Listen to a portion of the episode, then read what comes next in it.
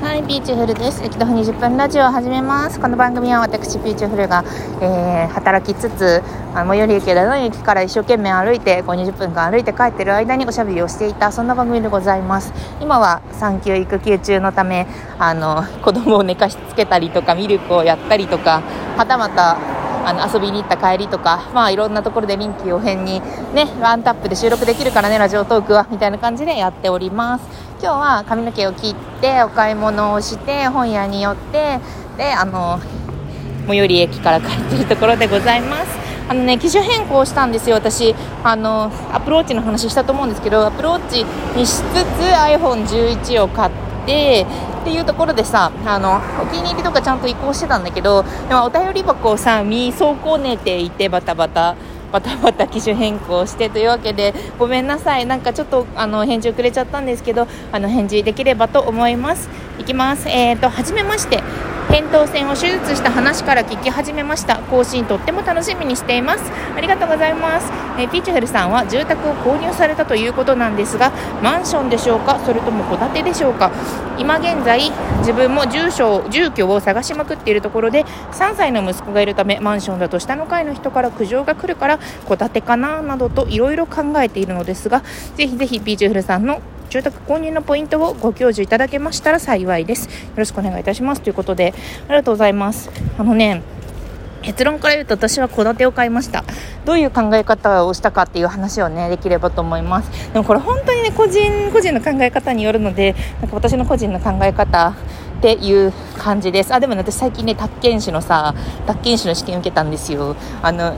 私さあの実家が不動産屋やだということであまりにも有名なんですけどあの そうあのお部屋探し大好き不動産屋娘ということであまりにも有名なんですけど、ね、その趣味が高じてというか、まあ、宅建多分ねそんな悪い点数じゃなかった気がするからねもしかしたら私は宅建士としてあの生まれて生まれてしまう宅建士ピーチフルが生まれてしまうかもしれないんですけど、まあ、それは置いといてあのどういうふうに自分の家を選んだかという話をしようと思います。お家をね買う時に考える2つの観点があって1つは居住性、まあ、これはなんか自分がどういう家に住みたいかしらとか、まあ、夢のマイホーム的な文脈で、まあ、もちろんそれはねあの物を買う話なので大切ですっていうところとあともう1つが資産性っていうところがあります。あの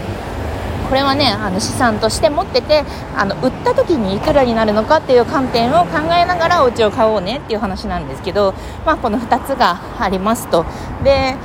あの居住性っていうところはまあ本当にあんまり説明しなくてもいいように、まあ、あの 3LDK がいいなとか 4LDK がいいなとか土間が欲しいなとか庭が欲しいなとかあの管理が行き届いてコンシェル付きマンションがいいわとかあの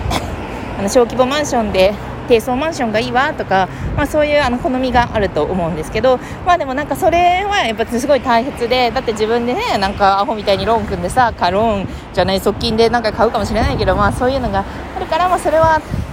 とりあえず大切ですっていうのは、まあ、これはでもねみんなそれぞれね胸に手を当ててね考えればいいと思っていてでもう一つが資産性っていうのがあります資産性をあの形作るいくつかの要素があってでそれはあの立地あとグレード？マンションとか戸建てとかのお家のグレード？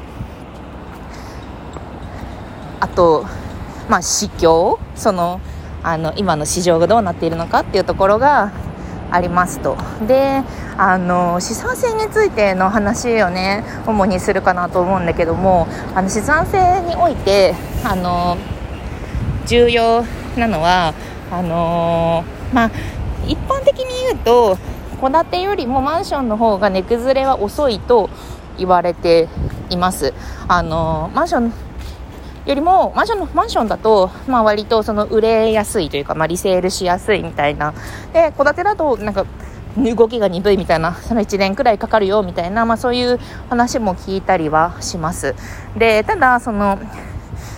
まあ、マンション売りやすいっていう話もあの投資的な観点とかそういう話だと思うそういう話も結構大きくだと思うんだけどもガチ実需じゃないですか。もうなんならもう50年ぐらい住みたいみたいな気持ちだと思うんですよ。実需って言うんですよ。そのマジで住む家のことをで実需。で考えるとっていう話で。で私がなんで戸建てにしたかっていうと、まあ、そうマンションよりもその目先の資産性はあんまり高くないことは分かっていて。で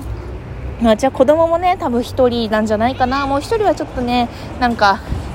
ちょっとしんどいんじゃないとか思ってるので別に戸建てにしなくてもいいっちゃよかったんですけどでもねあの私のさ性質的な話の話なんだけどさ私さ結構あれなんだよね。あの隣人とかと仲良くできない可能性が結構あるなと思ってて大家と喧嘩するんですよ大家と。大家と 独身時代すごい大家と喧嘩しててさなんかその嫁入り前の娘なのに夜ピッペルピッペル遊び回ってるっていう風に言われてなんかバチ切れたりとかなんか結構ねあの老齢の方とかなんかそういうあの人との折り合いみたいなところが あんまりちょっと得意じゃないんじゃないかなっていうところの疑惑があってでだからマンションを辞めた。っていうのはつまりマンションって区分所有なんですよね。マンションっていう例えば100個あるマンションがあります。でそこで1つあの1つお部屋を買いますっていう風になった時にあの連帯責任というかそのマンションはまデベロッパーとか売ってくれ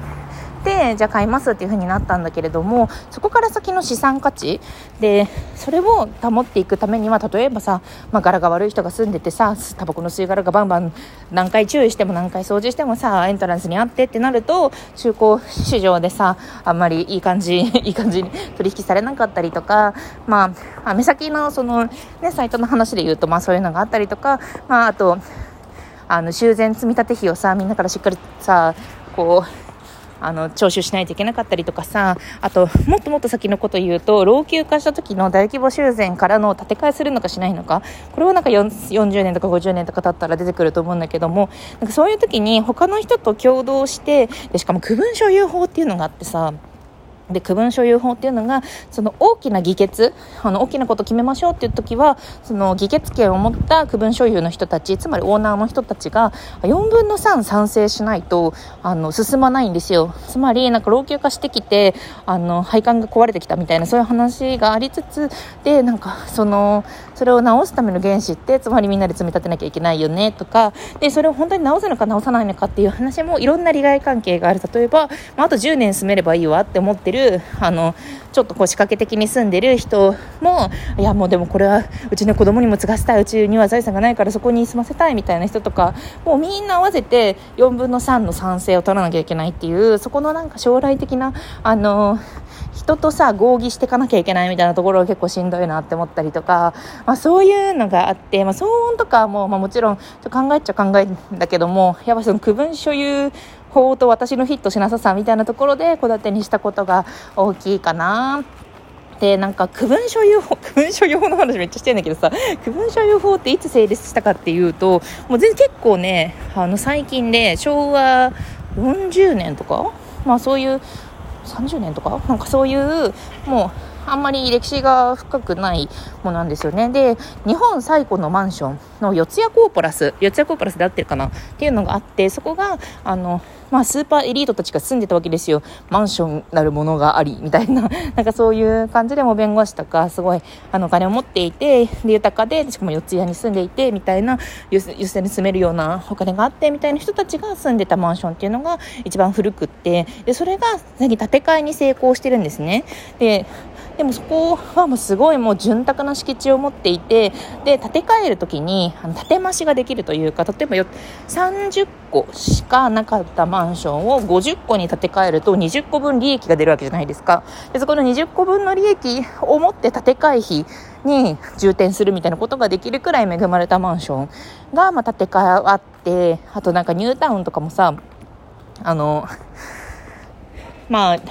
老朽化していってでそれでちゃんとその次世代につなげるというか修繕したり建て替えたりとかしてあの人口を保って民度を保ってみたいなのをしてるところって結構ハードルが高くって千里ニュータウンとかかなりいけてるらしいけどねみたいな。なんかそういう建て替えとかそういうなんか自分一人じゃできないじゃないですか。そのマンションを建て替えることって自分の原資だけじゃできないしって思うとでしかもなんかあの反り反り反りが合わない人とかとさ一緒になんか合議してさやっていかなきゃいけないってなるとちょっと嫌だなと思ってもちろんその自分のね一戸建ても修繕したりはもちろんしなきゃいけないんだけれどもでもまあ自分の手の届く範囲でやっていきたいかなって思ってただ一つ守りたく守ったのがその戸建てじゃ資産価値ちょっとあんまりあんまりですわってなった時に最寄り駅と最寄り駅への距離っていうのは考えた。その、ただでさえ手離れが悪いから、あの、いい土地に買おうと思った。でもいい土地に買ったらさ、そんなにでかいものは買えないんだけど、でもまあ田舎の一戸建てを買って、それで、あのね、通勤も大変だし、庭でバーベキューはできるけど通勤が大変で、で、あの、駅徒歩15分だから、20分だからバス便だからあまり手離手手離れが悪くてそこにずっと住まなきゃいけないみたいな感じにならないようにまあちょっと最悪売れる土地だけの価格でもある程度いい感じにやっていけるようなまあどこに買おうかなって思ったかな。でマンション価格がさ今さすごい高いからさっていうのもある新築。で戸建てのねあのー額はあんま上がってないんですよ。新築マンションは130%上がってるけど戸建ては結構横ばいちょい上がりぐらいでそれはなんか建材費というかあのオリンピック前であの建物建てる人たちがそっちに行ったりとか、またその原資、なんか例えばあの建てるための材料が高騰したりっていう要素なんだけども、まあそういうので、ね、ちょっとしか上がってないから相対的に戸建てが安く見えるっていうのもあるかな。でもこれは結構好みだね。だって50年後のさ区分所有法が不安とかって言っててもさでも多分解決されていくと思うんですよここから。あの築50年くらいのマンションが今ゴンゴンあってでそれをリあのリノベーションが今流行ってからリノベーションして住んででさてその本体が実際老朽化してるけどどうするっていう話は今から進んでいくと思うんですよね。だからまあそこでどう発展していくのかはわからない。マンションという形態が。でも、まあ一応ちょっと私はその隣人リスクというか、私自身の隣人リスク、私が隣人リスクなんだよっていう感じで、戸建てにしました。そういう感じです。もうごく私の話ですが。ではね。